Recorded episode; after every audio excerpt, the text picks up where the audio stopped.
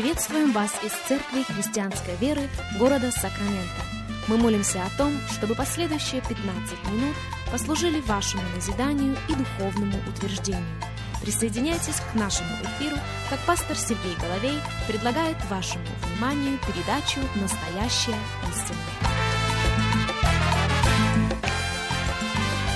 Еще раз мы говорим добро пожаловать всем, кто присоединяется к нашему эфиру. Здравствуйте, меня зовут Сергей Головей. Из Церкви Христианской Веры мы приходим к вам.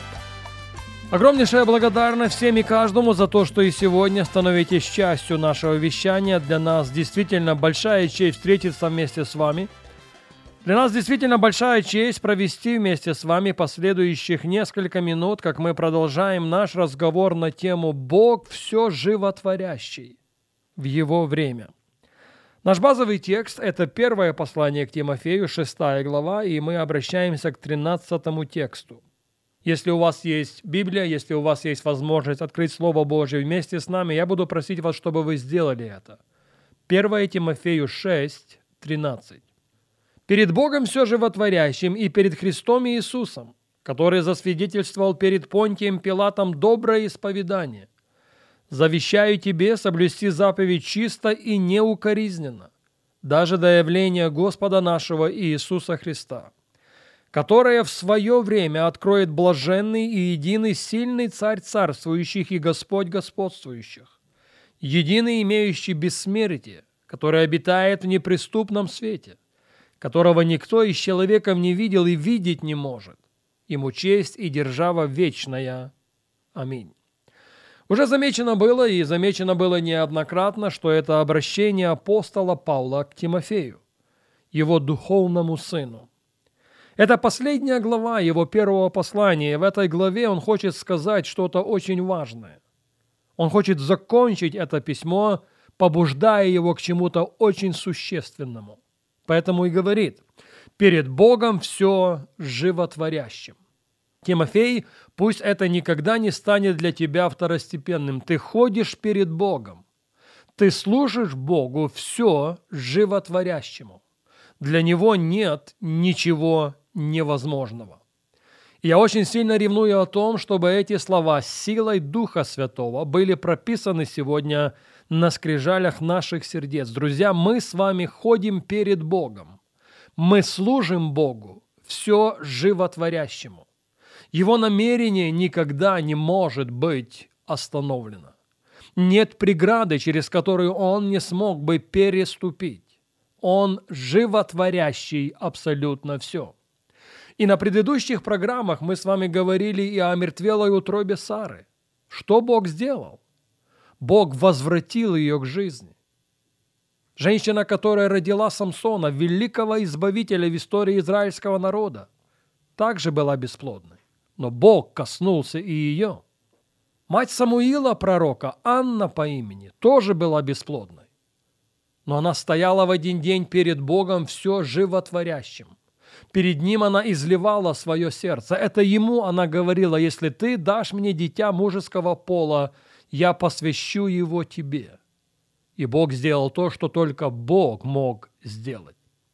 И мать Иоанна Крестителя, Елизавета, тоже была бесплодной величайший пророк, который когда-либо появился, чтобы провозгласить пришествие Иисуса Христа в этот мир. Кстати, сам Христос о нем сказал, из рожденных женами нет больше Иоанна Крестителя. Он, слово говорит, не сотворил ни одного чуда, но все, что он сказал о Христе, была истина. И рожден был Иоанн Креститель от той, о которой все люди говорили, она никогда не родит. Но Бог поменял эту траекторию. Знаете почему? Потому что Он все животворящий Бог. Поэтому мы с уверенностью можем утверждать сегодня, что Он может животворить и нашу с вами мечту, и наше с вами предназначение, и нашу с вами судьбу и призвание, если мы позволим Ему это сделать. Но здесь одна и очень важная оговорка. Поэтому я еще раз обращаю ваше внимание на первое послание к Тимофею, на шестую главу, и прочитаем выборочно 13 и 15 тексты. «Перед Богом все животворящим». Вот в этом отношении ни у кого никогда не должно быть абсолютно никаких сомнений. Но в 15 стихе он прописывает следующее. «Которое в свое время откроет блаженный и единый сильный царь царствующих и Господь господствующих». Английский перевод использует «в его время» которое в его время откроет блаженный и единый сильный царь царствующих и Господь господствующих. Да, Он Бог все животворящий, и делает Он это в Его время.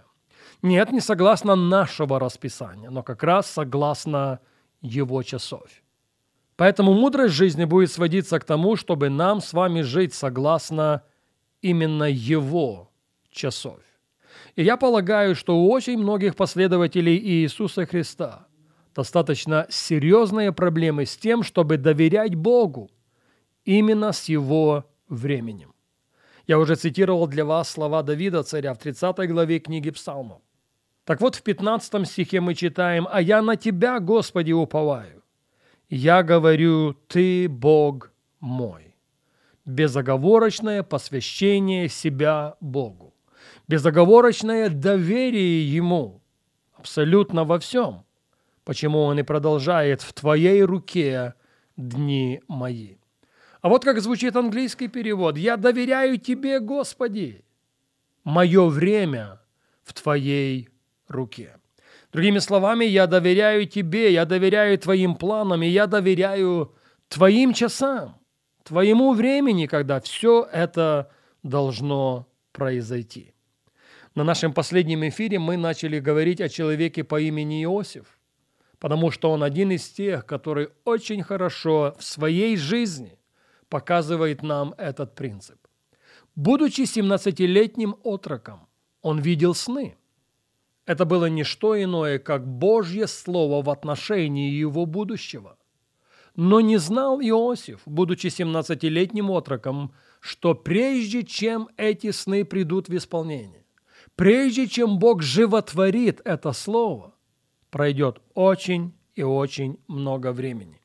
К 37 главе мы обращались в прошлый раз, а сейчас 42 глава. Книга Бытие, 42 глава, и мы читаем с вами в пятом стихе следующее. «И пришли сыны Израилевы покупать хлеб вместе с другими пришедшими, ибо в земле ханаанской был голод. Иосиф же был начальником в земле той, он и продавал хлеб всему народу земли. Братья Иосифа пришли и поклонились ему лицом до земли. А знаете, сколько времени прошло между 37 и 42 главами книги «Бытие»? Как минимум 22 года. В 37 главе книги «Бытие» Иосифу 17 лет. В 42 главе книги «Бытие» Иосифу около 40 лет. И вот только в шестом стихе 42 главы Иосиф видит проявление того сна, который он видел много лет тому назад. Седьмой текст, Бытие 42.7. «И увидел Иосиф братьев своих и узнал их, но показал, будто не знает их, и говорил с ними сурово, и сказал им, откуда вы пришли? Они сказали, из земли ханаанской купить пищи. Иосиф узнал братьев своих, но они не узнали его. И вспомнил Иосиф сны, которые снились ему о них, и сказал им, вы соглядатые, вы пришли высмотреть наготу земли сей. Я повторюсь в этом еще раз. Между 37 и 42 главами книги «Бытие» промежуток как минимум в 22 года. А сколько раз за 22 года Иосифу можно было разочароваться? Сколько раз за 22 года Иосифу можно было сказать самому себе, те сны, которые я видел, никогда не будут исполнены. Но он, похоже, понимал, что служит Богу, ходит перед Богом все животворящим, все животворящим в свое время. Видите, Бог не человек, чтобы ему лгать, и не сын человеческий, чтобы ему изменяться.